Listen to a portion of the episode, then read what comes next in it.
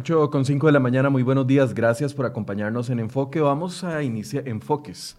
Vamos a iniciar semana hablando del tema de la IA y es que desde hace varias eh, semanas eh, ha estado publicando muchas noticias con respecto al tema de la IA, no solo eh, el gran problema que tuvieron una gran cantidad de usuarios eh, que recibieron cobros excesivos que sumaban los 2.700 millones en plena pandemia para los meses de eh, mayo y junio, sino también por una serie de denuncias, incluso un arbitraje internacional que perdimos como país y que ahora la IA va a tener que pagar con recursos de todos nosotros los ciudadanos. ¿Qué es lo que está pasando a lo interno de la IA? Hay una crisis institucional, cómo está funcionando, cuál va a ser la eh, solución de la, eh, de la comisión investigadora que va a llevar este trámite. Bueno, de esto vamos a conversar hoy con diferentes sectores. Invitamos a varios diputados, invitamos a la IA, por supuesto, para que participara con nosotros, invitamos al sindicato de trabajadores de la IA que ha hecho varias denuncias con respecto a este tema y también a la Asociación de Consumidores. Vamos a tener a la Asociación de Consumidores, al sindicato y también algunos diputados participando. Le voy a dar la bienvenida a don Mario Rodríguez, quien es eh, secretario general del Sindicato de Trabajadores de la IA, que nos acompaña de manera remota, y también a don Eric Ulate de la Asociación de Consumidores. En pocos minutos se van a estar incorporando algunos diputados con nosotros para analizar el tema. Le doy la bienvenida, buenos días a ambos, gracias por acompañarnos en Enfoques. Buenos días, muy amable, muchas gracias. Muchas gracias, Michael, y también buenos días a todas y todos que nos están siguiendo en esta transmisión. Hay, hay, muchos temas que, que, han surgido en los últimos días, incluso que motivaron a diputados a llevar en la Comisión de Control de Ingreso y Gasto Público una investigación especial solo para el AIA, porque los temas son varios. Y está los 2.700 millones que se cobraron de más a los usuarios durante la pandemia en recibos de agua, que eventualmente la línea se cortó por lo más delgada con una, un par de sanciones a dos eh, funcionarios. Por otro lado, la aprobación de 29.800 millones para modernizar, modernizar la plataforma tecnológica tecnológica de la institución en plena pandemia, la aprobación de 800 millones para hacerse propaganda y a esto se le une el tema eh, muy preocupante del arbitraje internacional que perdimos. Tal vez eh, en todo este panorama, desde la perspectiva de ustedes, ¿qué es lo que más preocupa con respecto a la IA? Tal vez don Mario Rodríguez puede empezar. Sí, para nosotros eh, es preocupante el tema financiero el que estamos viviendo, ¿verdad? Venimos desde hace varios años eh, con una grave eh, situación a nivel de el trabajo que hacen nuestros compañeros eh, operativos, los trabajadores de campo tienen eh, grandes limitaciones en sus materiales, en sus tiempos extraordinarios, en sus equipos de trabajo. Mientras tanto, la administración, por medio de los altos mandos, hacen un montón de proyectos y temas que no le están dando eh, claridad o beneficio al, al, al, ciudadano en sí, ¿verdad? De ahí es donde partimos que 800 millones para un tema de publicidad, este, son millones que en este momento los podemos utilizar más en esta pandemia para darle un servicio adecuado a los costarricenses. Muy, no es posible que trabajadores de campo tengan que dejar sus labores botadas y venir otra cuadrilla a trabajar porque no hay tiempo extraordinario o esperarse horas para que les lleven un material porque no tenemos el material adecuado en una bodega o en un vehículo para reparar una fuga, este, eso retarda y afecta el servicio que le brindamos al costarricense como trabajadores héroes de la higiene en Costa Rica, ¿verdad?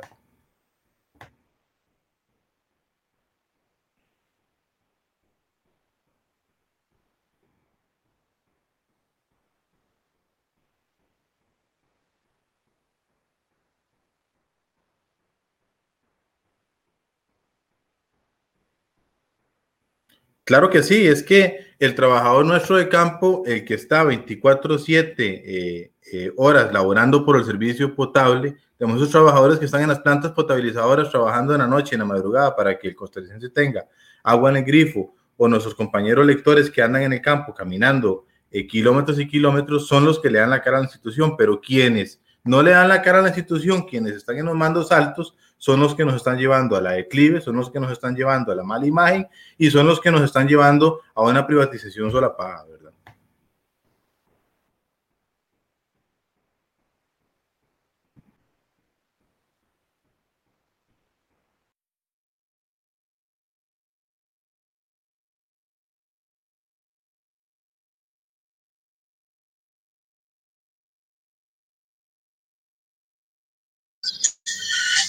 Sí, efectivamente, Michael, nos ha venido preocupando la forma en la cual se ha venido administrando la institución ya desde hace eh, algún tiempo.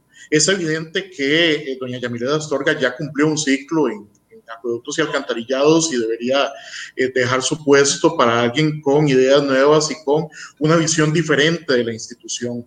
Se ha caído en estos momentos en situaciones como las que eh, han sido señaladas, pero que incluso desde el punto de vista de los usuarios todavía no terminan de eh, solucionarse. Todavía la semana pasada en Consumidores de Costa Rica estábamos recibiendo quejas de usuarios por altos consumos en servicios de agua, en donde normalmente pagaban entre 10 15 mil colones.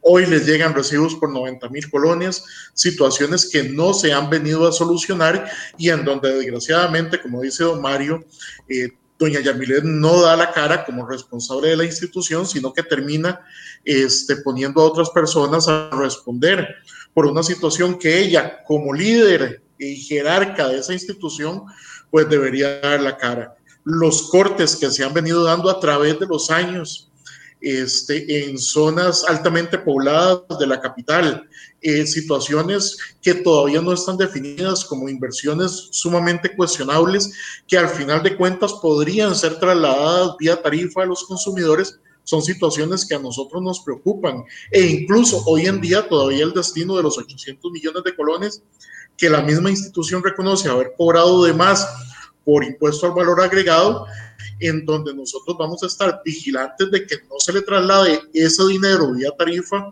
a los usuarios y que más bien la institución haga una gestión eficiente para recuperar esos dineros de Hacienda. Pero lo cierto del caso es que hay una serie de errores de gestión básicas en la institución que nos demuestran que ya este, la vigencia de Yamireda Astorga como presidenta ejecutiva de la IA llegó a su fin y debería, reitero, dar espacio para que el presidente de la República pueda designar una persona con una nueva visión en esa institución.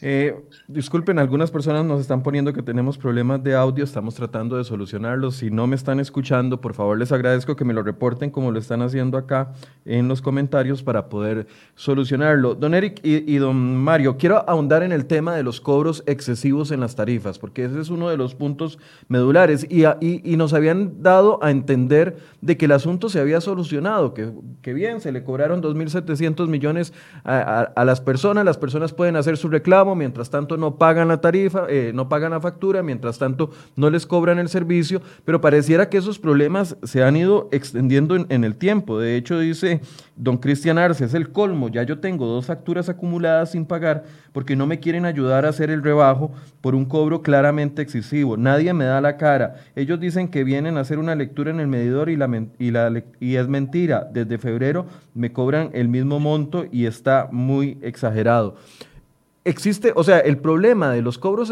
excesivos se evidenció en mayo, fue un tema temporal o es un tema que ya venía de tiempo atrás. Tal vez, don Mario, ustedes desde adentro, ¿cómo lo ven? Vea, nuestros compañeros lectores, este, que son los que salen de sus casas a las 4 de la mañana para dirigirse a, a los lugares A, a verificar la lectura de los ciudadanos, tienen un, un, aparato que se llama TPL.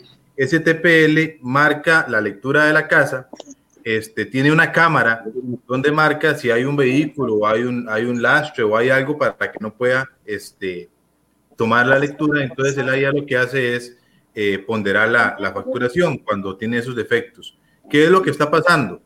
Dentro de nuestra institución debería haber este sistema debería de ser más ágil y mostrarle al ciudadano, al costarricense, cuando llega a la ventanilla del, del, del, AIA y mostrarle, mire, es que en su casa eh, tiene serios problemas porque su medidor eh, está tapado durante hace meses, entonces se le cobra una tarifa base de tanto. O, mire, usted tiene este otro inconveniente. ¿Qué es lo que está pasando? Que en esa institución, en este momento, se le está cobrando al, al ciudadano el servicio de alcantarillado sanitario. Si la persona ve su recibo de agua, va a observar que tiene un monto por agua, agua potable y un monto muy similar, muy, muy similar por alcantarillado sanitario. Y eso antes no lo tenía reflejado la facturación de AIA y entonces el ciudadano le sube. Aparte de eso, hay que ponerlo muy claro. A este país, a los ciudadanos, más humildes, a todo Costa Rica, el gobierno de la República le decretó un impuesto del IVA al servicio de agua potable. Y ese impuesto del IVA se lo roban, se, porque lo digo así, se lo roban. No es posible que la IA le diga a un ciudadano, su facturación es de 10 mil, entonces le cobran los 10 mil del IVA. Pero luego viene el ciudadano y dice, no, mire, mi recibo está mal, el AIA constata que estaba mal, le cobran 8 mil, pero el AIA le reporta los 10 mil del IVA Hacienda. Y eso es robarle, robarle a una institución pública y robarle a los costarricenses y robarle a la higiene de este país por medio del Ministerio de Hacienda. Mario, eso es lo que hemos Perdón que me, que me devuelva un poquitito y ya casi voy a saludar a don Eric Rodríguez Steller, diputado quien nos va a acompañar unos minutos en esto. Pero, a ver, entonces, el sistema que se utiliza para ir a verificar si yo estoy consumiendo o no X cantidad de, de, agua para que se me cobre eso, tiene una falencia que de una u otra forma me afecta a mí como ciudadano, porque si no se logra hacer la lectura correcta, entonces me, me cobran en base a los meses anteriores y listo sin ni siquiera notificarme. Sí, hay una debería de existir una, un, el, mismo sistema del TPL que utilizan nuestros compañeros de campo, los lectores, debería estar inmerso en las ventanillas de atención al cliente. Entonces, cuando llega una persona hace un reclamo, la misma persona que está en la ventanilla le puede mostrar desde su computadora la foto o el problema que tenía ese medidor, la fuga que tenía o el carro que tenía encima durante meses o el escombro que tenía durante meses o en los peores de los casos que tenía una prevista eh, fraudulenta y estaba robando agua, ¿verdad? Pero ese tipo de cosas en este momento el sistema no lo da. Nuestros compañeros de plataforma no tienen esa, esa visión para que el ciudadano pueda ver eh, qué es la, problemática que está teniendo, ¿verdad? Ok, ese es el punto número uno. El número dos es que se les está cobrando, se está cobrando el alcantarillado, cobro que antes no estaba, y número tres, el IVA. Ahí usted resume, digamos, como los tres impactos que están teniendo las facturas en este momento. Sí, y uno y un cuarto, y eh, el cuarto es el tema de el aumento en el, uso de agua potable en los, hogares, ¿verdad? O sea, el gobierno nos mandó para la casa eh, por el resguardo de la salud, muchos meses, pero también se nos subió el, consumo de agua potable en el hogar, ¿verdad? Ya usted no lo consume en su centro de trabajo, sino que lo consume en su casa. Por eso es que hemos dicho como organización sindical que el gobierno debe de exonerar, uno, el pago del IVA en los servicios públicos básicos como agua potable y dos, poner una curva sustancial en el cobro de agua potable y darle a la IA un eh, presupuesto extraordinario para que siga manteniendo su servicio a los costarricenses, ¿verdad? Entonces, cuando uno, llega, cuando uno llega a la ventanilla de la IA a reclamar por un, por una, por un cobro excesivo, eh, de la gente se enoja con la persona que lo atiende en la ventanilla o se enoja con la persona que llega y hace la medición de, del consumo de agua, pero, pero en esas dos partes no es donde está el problema de fondo. No, el problema viene más atrás, ¿verdad? El problema viene con un impuesto de IVA cobrado al, ciudadano, el, problema viene con un aumento en la tarifa de agua potable que se dio en diciembre y empezó a regir en febrero, con un tema de aumento en el recibo de agua potable por alcantarillado sanitario. Y lo más eh, grave aún es que por un aumento en el IVA. ¿Qué es lo que más nos preocupa como institución y qué es lo que nos puede llevar a un gran conflicto? Esos 2.700 millones de colones cobrados por el AIA en los recibos de agua potable, que ahora tienen que ser rebajados, van a tener que ser pagados, o yo no sé si ya los pagó el AIA, porque están como muy rápido soltándole plata al Ministerio de Hacienda para todo lo que quieran hacer, el gobierno central, con respecto al IVA, porque la misma ley, esa nefasta ley de, las finanzas públicas que le cargó al impuesto del IVA a los, a los ciudadanos este, ahora está siendo robado el AIA, lo decimos así, robado, porque si usted le cobran 10 mil pesos en su recibo, luego reclama, le rebajan 8 mil, pero la AIA tiene que pagar los 10 mil pesos del IVA de Hacienda, es robarle a la institución pública y es robarle a los costarricenses y robarle el servicio vital eh, este, que brinda nuestra institución para Costa Rica. Eh, don, antes de saludar a don Eric Rodríguez, eh, don Eric Ulate, eh, usted nos decía, los cobros, bueno, voy a saludar al diputado porque ya está en cámara. Buenos días, don Eric Rodríguez Steller. Buenos días, gracias por acompañarnos. Buenos días y un placer. Gracias a ustedes por la invitación y un saludo a todos los panelistas y a todos los que nos ven y nos escuchan. antes de darle la palabra a don Eric eh, Steller, don Eric Gulate, usted nos decía que todavía los, los, consumidores están acudiendo a ustedes ante la incapacidad de la IA o de ajustar la tarifa o, van y hacen la solicitud de que les llegó una factura excesiva y no están viendo soluciones. Sí, mire, efectivamente todavía Acueductos y Alcantarillados tiene problemas de gestión muy serios en cuanto al cobro de la tarifa. por lo menos la semana pasada estuvimos recibiendo muchísimos mensajes eh, por el Facebook de consumidores de Costa Rica, de gente, de consumidores de la zona este de la capital, que nos decían que están recibiendo no solo cobros bastante grandes, sino que curiosamente a todos les está llegando el, mismo recibo por 90 mil colones, ¿verdad? De situación que obviamente es inaceptable cuando consumidores de Costa Rica desde principios de abril empezó a este, denunciar públicamente los cobros excesivos que se estaban dando en la institución. Y estamos hablando que ya pasó abril, mayo, junio, julio y prácticamente agosto y seguimos teniendo los mismos problemas. Esto, reitero, lo que desnuda es un problema serio de gestión que parte de la cabeza de acueductos y alcantarillados, que en todos estos meses, en un servicio fundamental para la población, no ha logrado atender un tema tan básico como lo es el cálculo de la tarifa del servicio que vende. Entonces ahí tenemos un problema bastante serio que, reitero, parte de la cabeza de la institución, desde doña Yamileda Astorga, que eh, ha sido absolutamente incapaz de resolverlo en su totalidad y que obliga a las personas, a los usuarios, a acudir a la institución, a realizar filas, a exponerse ante la crisis sanitaria que estamos viviendo sin que pueda obtener este, soluciones reales a, esa problemática y obligándola incluso a acudir luego a la autoridad reguladora de los servicios públicos a establecer ese tipo de reclamos. Para nosotros es necesario que de una vez por todas se ponga eh, coto a esta situación, eh, tomando en cuenta los elementos que ya don Mario nos ha dicho y que son absolutamente ciertos, sobre todo en el caso del IVA, en donde desgraciadamente la eh, los efectos negativos, que dicho sea de paso, nosotros advertimos claramente de la ley de fortalecimiento de las finanzas públicas, ahora vienen a manifestarse claramente en los recibos este, de agua, de luz y, y, una serie de productos en donde desgraciadamente los diputados que votaron a favor de esta iniciativa pues no atendieron esas, esos señalamientos que en su momento les hicimos en donde definitivamente aplicar el IVA a los servicios públicos es eh, totalmente contraproducente para la economía de los hogares costarricenses. Bueno, aquí falta la voz de la IA y debo decir que desde hace meses hemos invitado a doña Yamileta Astorga a participar del programa Enfoques para poder analizar, desde que se presentó esta situación,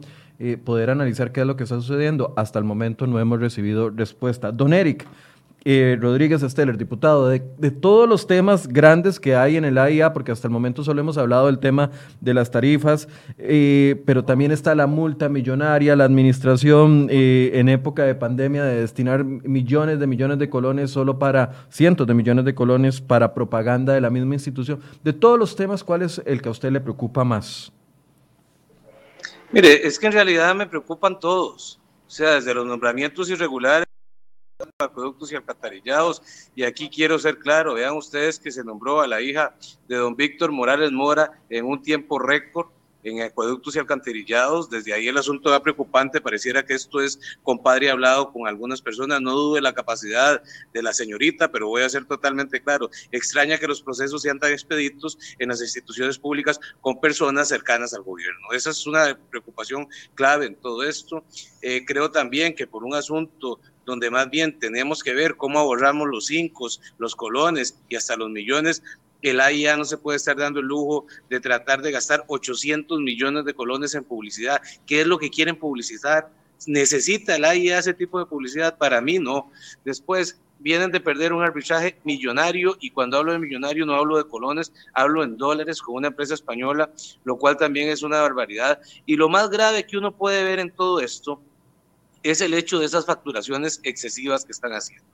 O sea, mandaron a la gente para la casa, hicieron que la gente perdiera el trabajo y ahora más bien la amenaza es ver cómo se les corta el agua potable, que es fundamental para cualquier familia. Obviamente que los recibos van a subir, eh, por lo que ya explicó el señor de la Central General de Trabajadores, eh, con, lo, con el cual coincido plenamente, sino también van a subir porque hay más personas en la casa, como a todo el mundo lo mandaron para la casa y que están consumiendo más agua. Yo pienso que más bien eh, acueductos y alcantarillados, en vez de tener ese tipo de políticas eh, totalitarias, lo que debería es considerar a muchas personas que se han quedado sin empleo con un desempleo que ronda el 24% y evitar hacerles cortes en estos momentos, que tras de que la situación es grave, todavía viene a agravarla más los altos jerarcas de acueductos y alcantarillados. Y aquí quiero aclararles algo. En la Comisión de Ingreso y Gasto aprobamos una moción para que comparezca doña Yamilet y comparezcan eh, la Junta Directiva y otros altos jerarcas de AIA para que den explicaciones sobre todas estas barbaridades que están pasando en acueductos y alcantarillados.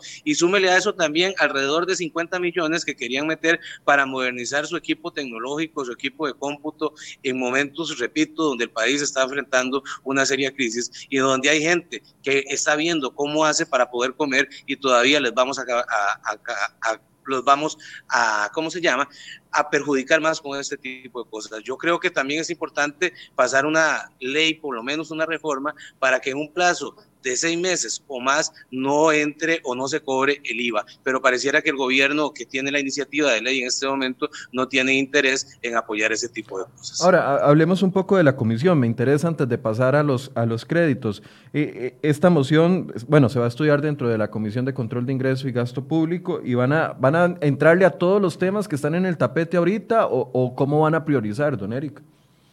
Sí, los temas que yo le he mencionado, que yo recuerdo en este momento, vienen en la motivación de esta moción. Y entonces lo que se quiere es investigar absolutamente todo esto. La moción ya fue aprobada, si mal no recuerdo, fue el jueves pasado y fue aprobada por unanimidad. Así es que yo pienso que hay muy buen ambiente para investigar las anomalías que se están presentando en los productos y alcantarillados. Lo que tendríamos que ver es, eh, por el asunto de horarios, eh, ¿Qué fechas quedaría ya para que se convoquen a estos altos jerarcas directivos y a doña Yamilet a esta comisión de ingreso y gasto Don Eric, cuando se habló, y, era algo que les planteaba a los otros dos señores al principio, cuando se habla del tema de las tarifas excesivas que se le cobran a las personas, entonces el, AIA procede a hacer su, su descargo, dice que no va, que no va a a suspenderle los servicios a la gente, etcétera, etcétera, y, e inicia una investigación interna y entonces eh, se va contra dos empleados. Eh, siempre recuerdo aquí donde, donde hacía el PAC campaña eh, para la llegada de don Luis Guillermo Solís, donde decían que en este país no existe la responsabilidad política. Con los grandes temas aquí, la figura de doña Yamileta Astorga, ¿cómo la analiza usted? ¿Cree que ya está eh, es una figura descargada, es una, eh, es una figura que ya debería de salir. Hoy traemos también en la portada de Cere Hoy otro tema que quiero abordar con respecto a la IA y es una demanda que, que pone el MINAE contra la IA. Es decir, la IA está haciendo una gestión tan mala, tan mala, tan mala, que hasta el mismo Estado, a través de otra institución, la está demandando a, a, la presidenta de la IA y pareciera que, que fuera flores lo que le tiran, porque no pasa nada el, problema que hay es que cuando uno tiene un director de orquesta, los músicos hacen lo que les da la gana. Y aquí no hay un director de orquesta, esa es la realidad. Aquí no hay un líder que señale el camino, aquí no tenemos un presidente que tome decisiones, sino que delega eh, decisiones. Y yo lo que voy es a esto, cuando uno está en la administración pública, uno siempre tiene algo claro, se delegan eh, se delegan funciones, pero no se delegan responsabilidades. A mí me parece que doña Yamilet está sobrando en acueductos y alcantarillados, no es la única que está sobrando en este gobierno, pero ella está sobrando y me parece que ya el margen de maniobra que ella tiene es muy poco, ha perdido mucha credibilidad como jerarca. Yo creo que lo más saludable es que ella dé un paso a lado y que entre aire fresco a esa institución con otra persona que venga a tomar las riendas. Me parece que han sido muchos los errores, muchas las dudas que se han planteado y yo creo que es, es nocivo para acueductos y alcantarillados, para la institucionalidad de este país, para el gobierno en general y para el país que doña Yamilet continúe en ese cargo. Desde, desde adentro, Mario, eh, ¿la figura de doña Yamilet les genera algún tipo de preocupación? ¿Consideran de que es un tema de que la institución se está viendo afectada por las decisiones de la cabeza? O sea, ¿Qué, piensan los empleados de, la IA con respecto a esta situación que están viviendo? Bueno, lo primero que tengo que decir es que la mala gestión eh, para el pueblo de Costa Rica no es de la IA, y eso hay que aclararlo. AIA es una institución baluarte, una institución que brinda un servicio único en América Latina. Tenemos trabajadores que laboran 24/7, 365 días al año, brindando un servicio de calidad. Aquí la mala gestión la tienen los altos mandos de AIA y hay que empezar a aclarar esto, porque nuestra institución es vital para el servicio de este país. Además, somos únicos en América Latina. Es el único país que tiene agua de grifo potable. En los demás países es privado o tiene dos servicios de agua, uno que no es potable y otro que es potable, y lo tienen que pagar. O constantemente la gente tiene que llevar su grifo de agua comprada en el supermercado potable para poder consumir. En Costa Rica esto no pasa y hay que defender nuestra institución y cuidarla. ¿De qué hay que defenderla y cuidarla? De estos altos mandos que nos tienen y nos llevan a la declive. ¿Quiénes son? Lo hemos dicho muy claro, ¿verdad?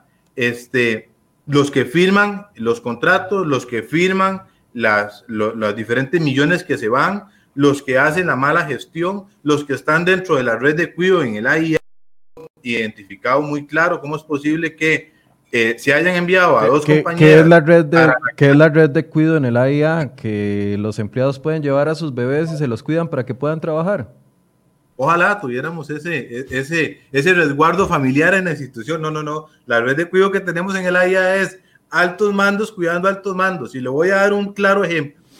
En el tema de la facturación, se mandaron dos compañeras para la casa para investigar el proceso, pero no se mandó al director nacional de facturación eh, don Armando Rodríguez, no se le mandó, a ese no se investigó, que es el director nacional de facturación a nivel del país.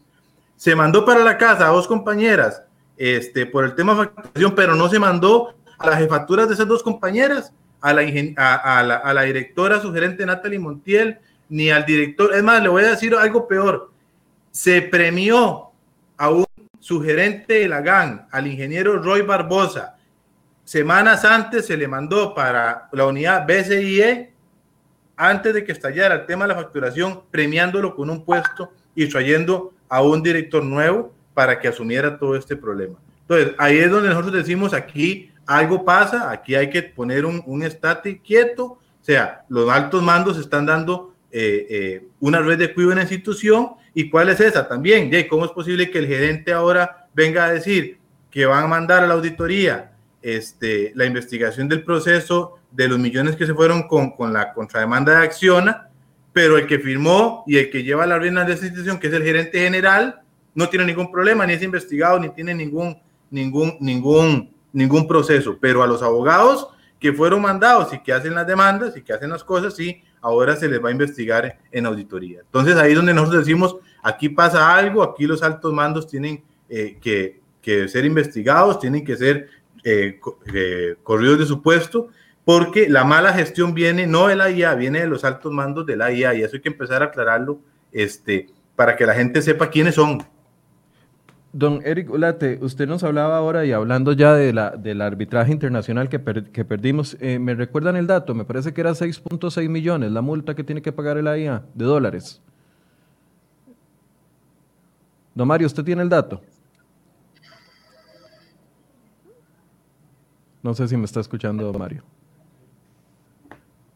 Son 3.800 millones de colones. Ok, 3.800 millones que pierde la IA por un, eh, por un arbitraje internacional. Eh, don Eric, usted me decía, la preocupación es que eso se traslade a las tarifas también, una, una, cifra más. Sí, claro, efectivamente. Vamos a ver, recordemos que el artículo 2829 de la ley 7593 de la ARECEP establece de manera muy desafortunada que los servicios públicos deben tasarse al costo. ¿Cómo se ha venido entendiendo eso de manera nefasta en la ARECEP? Básicamente agarrando todos los costos de ineficiencia, de, eh, problemas que tienen las instituciones y trasladándolos a la tarifa. ¿Por qué? Porque todo eso se asume como servicio al costo. Incluso en las contabilidades, etcétera, que se le presenta a la ARECEP, muchas veces no aparecen partidas que claramente especifican a qué se deben ese tipo de costos y entonces al final de cuentas terminamos pagando los usuarios. Por eso es que en este caso, en el caso de los IVA cobrado de manera este, irregular, en el caso incluso de esta campaña publicitaria, nosotros queremos hacer un análisis exhaustivo cuando allá se presente a solicitar tarifa, porque no puede ser que a los usuarios se nos vaya a trasladar ese tipo de dineros en tarifa que evidentemente no tienen que ver con la prestación eficiente y oportuna del servicio. Y es que al final de cuentas, cuando hablamos del servicio al costo, eh, de alguna manera, algunos hemos tratado de impulsar el concepto de que ese servicio al costo tiene que ver única y exclusivamente con los elementos que permiten brindar de manera eficiente y continua el servicio. No entiendo para qué una campaña de publicidad de acueductos y alcantarillados cuando en realidad no hay, no hay ningún tipo de competencia en el mercado que le vaya a hacer este, o que le vaya a quitar mercado a acueductos. Si fuera una campaña de educación eh, para ahorro del agua en tema de pandemia, si fuera eh, una campaña en donde se le dice a la gente, mire, usted que va a estar más en su casa para no ver afectado su recibo, siga estas pautas, pero si es una campaña sencillamente para este, embellecer a la institución o a sus jerarcas, pues no tiene ningún sentido y nosotros estaremos eh, de verdad vigilantes de que ese tipo de costos no se vayan a trasladar vía tarifa porque los usuarios no merecemos este tipo de situaciones, sobre todo, reitero, cuando los problemas de gestión en acueductos son tan evidentes y que, eh, eh, reitero, deberían llevar ya a la renuncia de doña Yamilet Astorga a la institución porque cumplió su ciclo, así de sencillo. Eh, sencillamente ya doña Yamilet no tiene este, la credibilidad ni tiene el capital político para llevar adelante ningún tipo de proyecto en la institución. Y eso debería ser valorado por el mismo presidente de la República para, eh, si no es voluntad doña Yamilet salir sola, pedirle eh, don Carlos Alvarado su salida o exigirle su salida de tal manera que se le pueda dar otro aire a acueductos y se mejore la gestión, porque todo lo que hemos venido ahora hablando son problemas de gestión que no son de ahora, son problemas de gestión que vienen desde hace ya varios años y recordemos que doña Yamilet este, viene desde la época de don Luis Guillermo Solís, no es eh, que tiene dos años y pico al frente de la institución, sino que ya tiene eh, dos administraciones y por lo tanto pues ya, ya es hora de que de que le dé espacio a alguien más. Vean lo que nos comenta doña Ana Isabel Campos. Mi madre tiene un año de fallecida. Cerramos las llaves principales de la casa y no pasa el agua. Resulta que pagábamos lo mínimo, como 3 mil colones al mes. Tengo dos meses de estar recibiendo recibos de 23 mil 800 colones por un lugar que está vacío. Dios guarde que mi madre estuviera viva, ¿cuánto me llegaría el recibo? Qué, qué lamentable, o sea, es que de verdad es lamentable una situación como esta. a hoy, a, hoy, a hoy, nada, más quiero decir esto, a hoy pasa esto cuando desde abril denunciamos los primeros problemas en facturación. No es posible que finales de agosto todavía se estén dando estos problemas y no se le brinde una solución real a los usuarios. Esto es increíble y no es aceptable.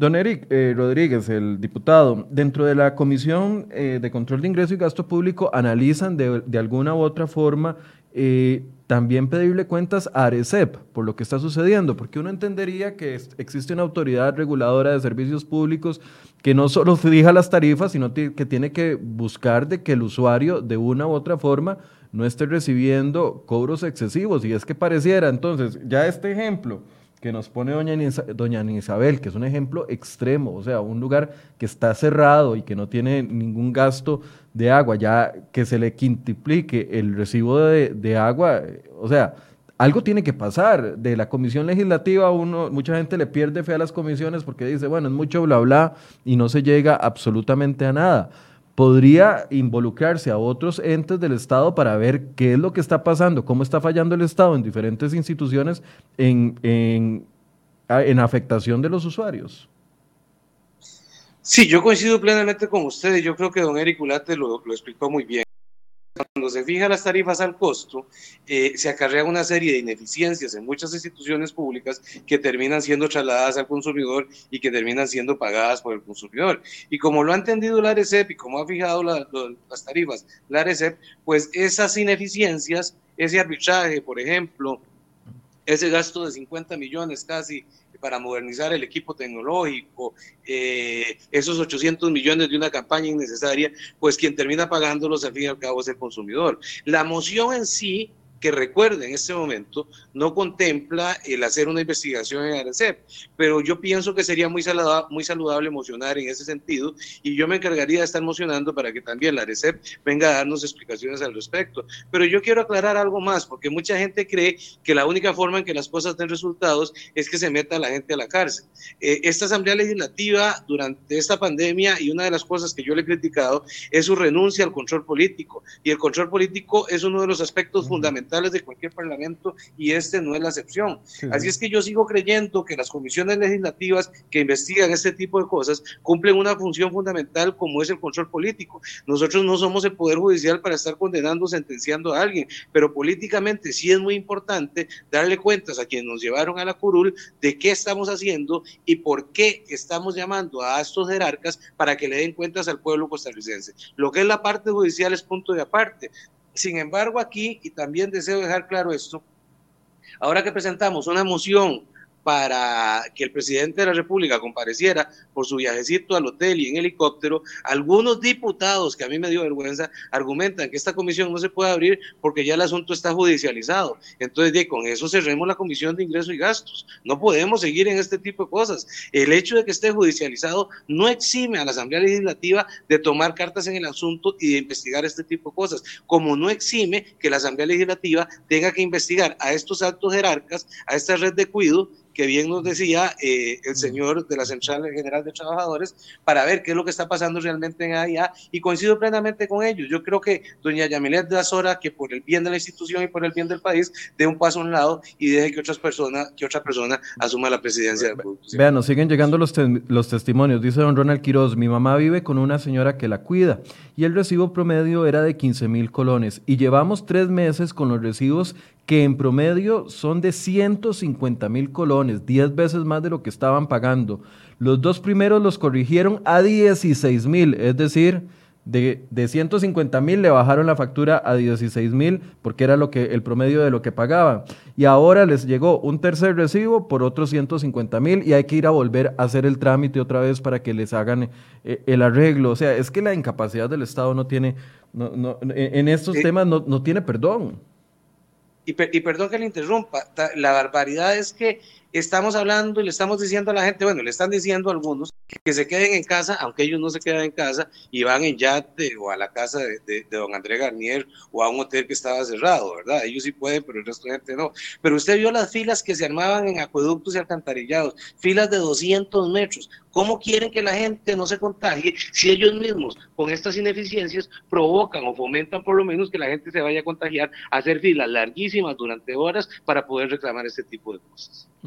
Don, aprovechando que está el diputado y que está en la Comisión de Control de Ingreso y que va a participar de estas audiencias, eh, desde un punto de vista propositivo y, de, y de pedir soluciones reales, don Mario, ¿en qué le recomendaría usted al diputado de que se concentren o que, o que pidan explicaciones específicas para que de esta, de esta investigación que se va a hacer en la comisión surja algo que verdaderamente nos beneficie a los ciudadanos y que no sea como decía, eh, puro bla bla, eh, eh, en un montón de audiencias donde van a llegar los jerarcas, sacan aquellos historiones que se arman los jerarcas cuando van a dar explicaciones y al final terminamos bailados como ciudadanos. ¿Qué, ¿Qué, le recomendaría a usted o qué le pediría a usted al diputado y a los diputados que están en la Comisión de Control de Ingreso y Gasto Público? Algunos no nos pudieron acompañar hoy, invitamos a más, pero parecía que la, Asamblea empezó muy activa esta mañana y todos están en reuniones o en comisiones desde su perspectiva, don Mario, en qué hay que enfocar?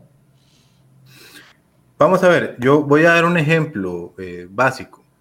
Cuando usted va a hacer una casa, usted contrata a un ingeniero civil. Ese ingeniero civil contrata a un maestro de obras y ese maestro de obras contrata a un peón.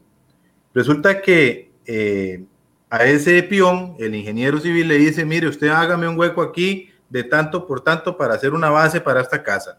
Ese peón llega y hace ese hueco. Ese es el trabajador de AIA. Ese trabajador de AIA llega y hace lo que su jefe le dijo. Resulta que tiempo después la casa se cae porque esa base era más grande o era más ancha o era diferente.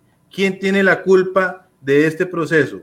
el peón, el trabajador de base que hizo el trabajo, el que fue mandado, o el ingeniero civil que tenía toda su gran salario, su experiencia, su administración, este, para que esa casa saliera a flote. Eso es lo mismo que pasa en el AIA, ¿verdad? ¿Quién tiene la culpa aquí? ¿Quién es el que firma aquí? ¿Quién es el que administra? ¿Quién es la gerencia? ¿Quién es la parte política de esa institución?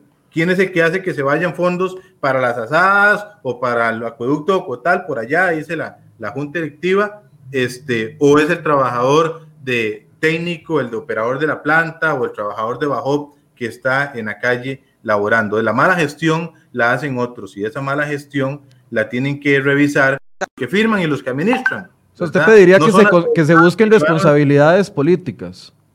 Claro que sí, son altos mandos aquí los que firman. O sea, ¿cómo va a decir la gerencia general que la culpa, este, bueno, que, la, que se tiene que abrir una auditoría este, a, dos abogadas cuando ya y él es el, el, el, gerente, es el que administra y el que dice si se lleva o no, el que tiene la última palabra de decir si se lleva o no un proceso o se hace o no se firma. Igual, ¿quiénes son los encargados? Ahí vimos que quieren eh, eh, ver el tema de proveeduría. Proveeduría es un departamento que nada más tramita eh, las contrataciones y muchas se han hasta devuelto por, por mala gestión. Pero, ¿quién es el que el responsable de gastar 500 millones en publicidad? ¿Es la proveeduría o es la dirección? Bueno, ahora parece que está eh, copado el tema de presidencia ejecutiva con la comunicación, porque no es ni la directora de comunicación la que envía a gastar los 500 millones en, en publicidad, sino más bien es desde la presidencia ejecutiva que se trata de enviar a gastar esos 500 millones en publicidad. Entonces, ¿quiénes son los, los, los que se tienen que, que, llamar a cuentas y decir, mire, porque ustedes en plena pandemia van a gastar 500 millones cuando tienen eh, 3.600 millones con una contrademanda que perdieron, tienen 1.986 millones que van a gastar en cámaras de seguridad en plena pandemia también, este, tienen 2.700 millones que se están cobrando de más a los, a los costarricenses, entonces, ¿por qué van a gastar 500 millones en este momento de pandemia? Utilicen esos millones para darle el servicio básico, para darle a los trabajadores tiempos extraordinarios para que puedan laborar en las emergencias, para darle a los trabajadores equipo y maquinaria y materiales para que en el campo puedan desarrollar un servicio adecuadamente. Hace unas semanas denunció hoy y lo denunció nuestra organización sindical que los trabajadores estaban laborando ahí en Vargas Araya tuvo la cuadrilla que irse de la mañana para, para su casa porque salían a las 2 de la tarde y venir otra cuadrilla que trabajaba hasta tarde porque no habían horas extras para que se, para que se reparara una fuga de alta consideración. Eso es lo que nosotros vemos como una mala gestión. Y no pasa nada, esos mandos medios que no tienen la habilidad para decir, en el 2019 nos faltó presupuesto para materiales, pues ahora en el 2020 no nos puede faltar, pues ahí vuelve a faltar en el 2020 y muy seguramente si no los cambian y si no los llaman a cuentas, volverá a faltar en el 2021 materiales. Ok, responsabilidades políticas y, quienes están detrás de las decisiones. Don Eric eh, Ulate, desde el sector de, de consumidores, eh, ¿qué esperarían ustedes que pueda salir de esto? Claro que este, deben sentarse no solo responsabilidades políticas, sino también de índole económico y pecuniario. Es necesario que los empleados públicos de alto nivel empiecen a pagar de su propio bolsillo los errores que cometen en la administración pública. No es posible que este, se vayan a trasladar dineros a tarifa para que todos los costarricenses vayamos a tapar con nuestro dinero los errores de las altas jerarquías. Y no basta solo con que doña Yamilet se vaya, no basta solo con que se sancionen a los altos jerarcas de acueductos y alcantarillados, no solo por los errores de facturación. Vamos a ver, la gente de Atillo, la abuelita, desamparados, todos los veranos desde hace años pasan sin agua, en donde la institución ni siquiera tiene la capacidad de decir claramente cuándo se van a dar los cortes nada pasa. Los funcionarios no terminan siendo sancionados por esta situación eh, ahora vemos este asunto coyuntural de las facturas que esperamos eh, pueda ser solventado eh, pronto, pero lo cierto del caso es que la institución viene cometiendo una serie de errores que le cuestan millones de colones a los costarricenses. Ya a nivel de, de nuestra legislación existe la posibilidad de exigirle a los funcionarios públicos que paguen con su propio bolsillo o de su propio bolsillo ese tipo de errores. Lo que pasa es que ha, ha faltado este, valentía y ha faltado accionar ya este tipo de mecanismos legales que nos pueden permitir exigirle a esos funcionarios que paguen por los errores que cometen. y, eh, desde, perdón, perdón, desde la desde el punto de vista de reformas de ley o, de, o, del impulso de una nueva ley, o qué, qué es lo que hace falta eh, o, hará falta algo, o es plena, plena gestión, pleno tener un buen administrador en el AIA que haga las cosas como tienen que ser y punto. O hay, o hay un hueco o un vacío legal que es necesario llenar con alguna ley, o es necesario impulsar alguna reforma, alguna ley existente. Mire, de momento la única reforma que nosotros eh, creemos que es necesaria a nivel legal es la exoneración del IVA para los servicios públicos. O sea, al final de cuentas, los servicios públicos deben exonerarse totalmente del IVA, no solo, ojo, no solo en su factura final, sino en la compra de insumos para esta actividad. Eh, a nosotros el IVA nos va a pegar en materia de autobuses, nos va a pegar en materia eléctrica, nos va a pegar no solo en, en agua, en la factura final cuando se ve reflejado ese monto, sino también en las compras que realizan los prestatarios de los servicios públicos que hoy están sujetos al IVA y que al final de cuentas pueden ser trasladadas a tarifa. Entonces, por ahí tiene que haber una reforma legal para exonerar toda esa cadena este, que al final de cuentas termina pagando el consumidor y que hoy el Estado eh, costarricense se deja. Pero más allá de eso, ya existen los instrumentos legales para exigir la responsabilidad de los funcionarios públicos. Lo que pasa es que necesitamos este, llevar adelante eh, esos procesos legales para exigir esa responsabilidad. Y también al final de cuentas hay que ser muy claros, ya lo dijo don Mario, lo dijo don Eric Rodríguez, de, es claro que mientras las cosas se sigan haciendo igual, nada va a cambiar lo cual quiere decir que mientras doña Yamileda Astorga siga a la cabeza de acueductos y alcantarillados, pues tampoco podemos esperar cambios fuertes en la gestión de la institución. Bien, le agradezco a don Eric Ulate de Consumidores de Costa Rica y a don Mario Rodríguez del Sindicato de Trabajadores de la IA. Quiero dedicar los últimos cinco minutos del programa también para conversar otros temas legislativos con el diputado Steller, pero no sé si quieren hacer un cierre alguno de ustedes dos eh, sobre este tema en particular de la IA. Don Mario, si gusta usted. Sí, tal vez este, los trabajadores de la IA brindan un servicio vital para el, para el país. Eh, somos los tiene en, este, en esta nación. Eh, sin agua potable no es posible tener una salud como la que tenemos. Somos eh, una institución baluarte, igual que la Caja del Seguro Social, igual que otras instituciones públicas, y tenemos que resguardarlas.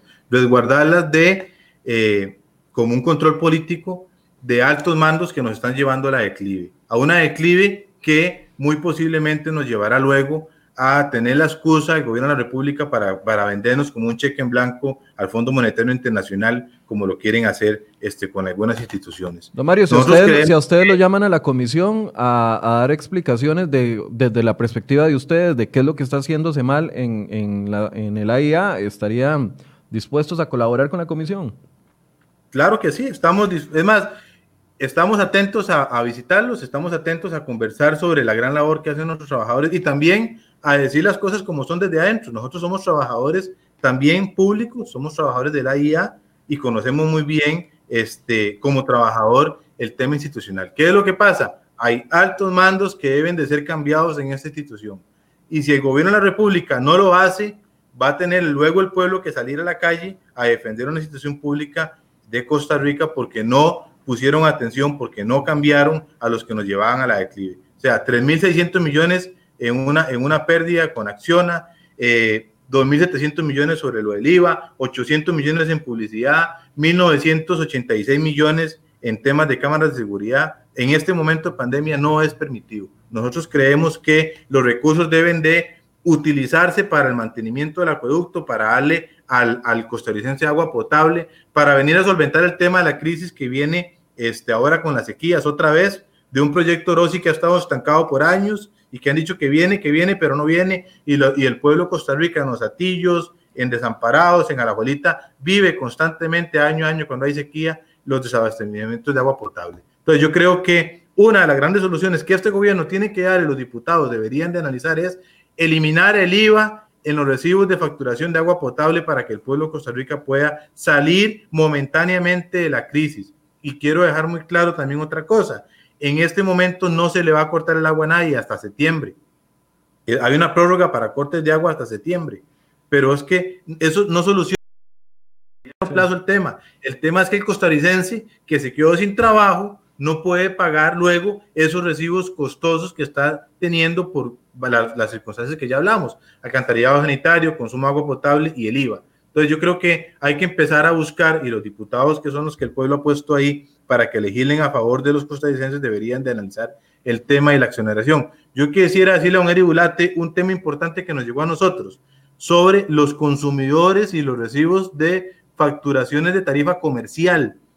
El gobierno decretó cierres comerciales, pero el AIA le cobra agua potable como tarifa comercial a esos, a esos comercios y no estuvieron funcionando, no estuvieron trabajando.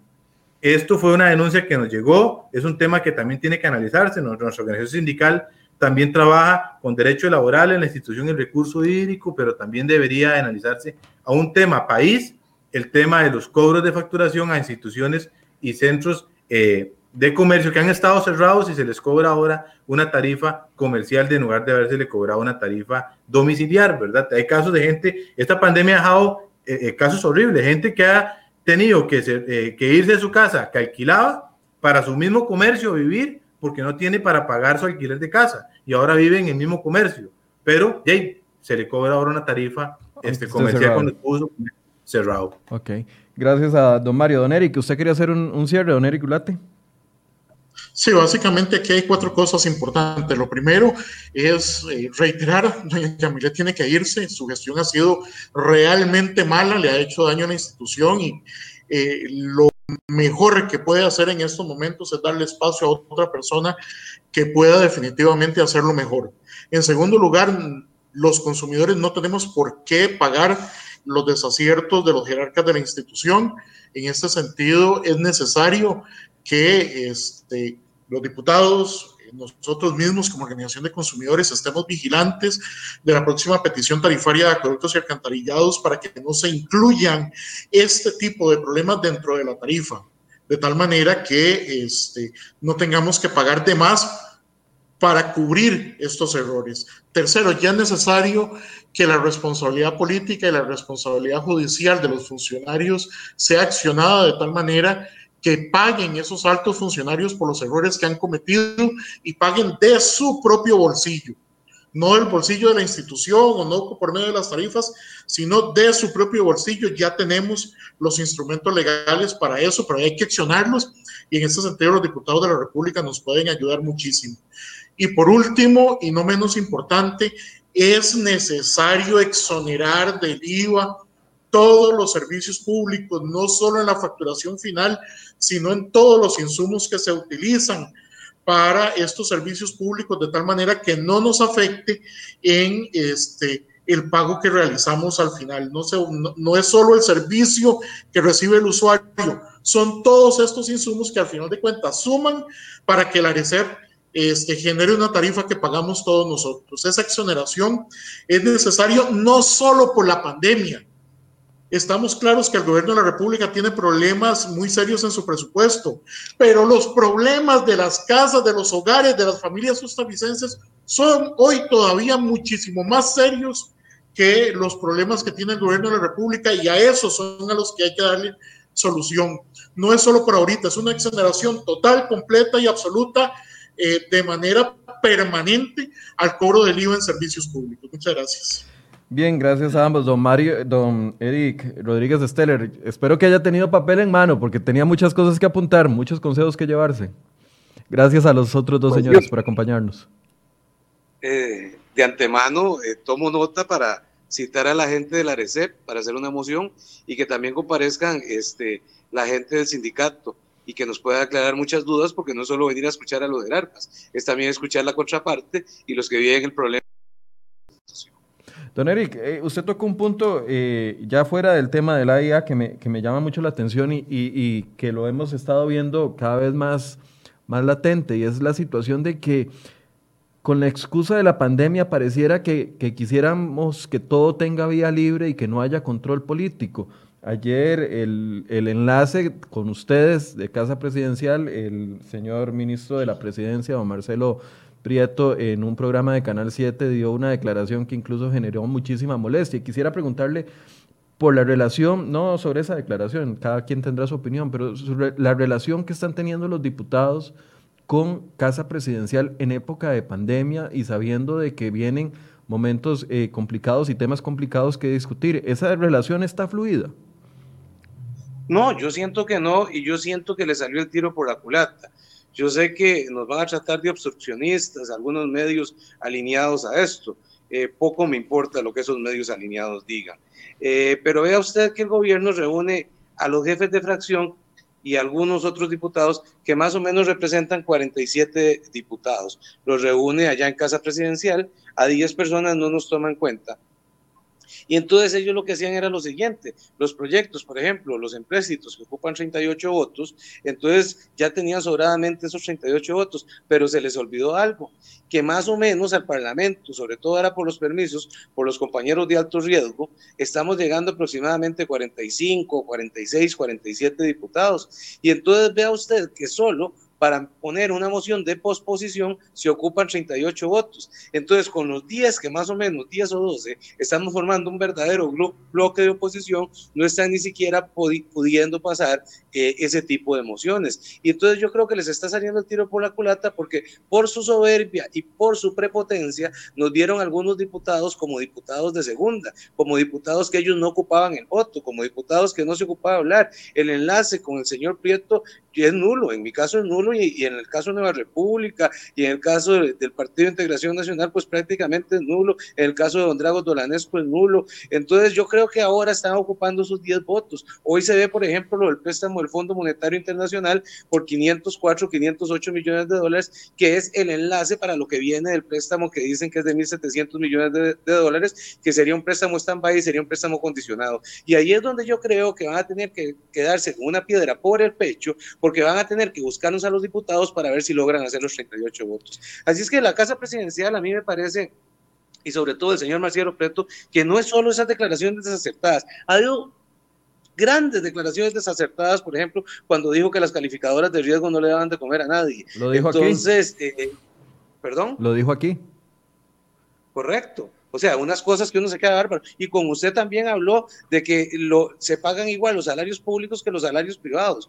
Eh, entonces, este, que tienen la, misma forma de pago y las mismas fuentes. Yo me quedé horrorizado de ver en manos de quién estamos. Entonces, yo creo que el señor Marcelo Prieto, que siempre ha sido muy prepotente, muy obstinado, de la vieja guardia de la política de este país e inclusive de la izquierda recalcitrante de este país, este, no es la persona más adecuada para que esté en el Ministerio de la Presidencia, porque uno pensaría en estos momentos donde se van a ocupar 38 votos para muchas cosas, el que se tiendan puentes con todos los diputados. Y ellos han tendido puentes solo con aquellos que considera que están alineados al partido de gobierno. ¿Cree, cree usted que les han...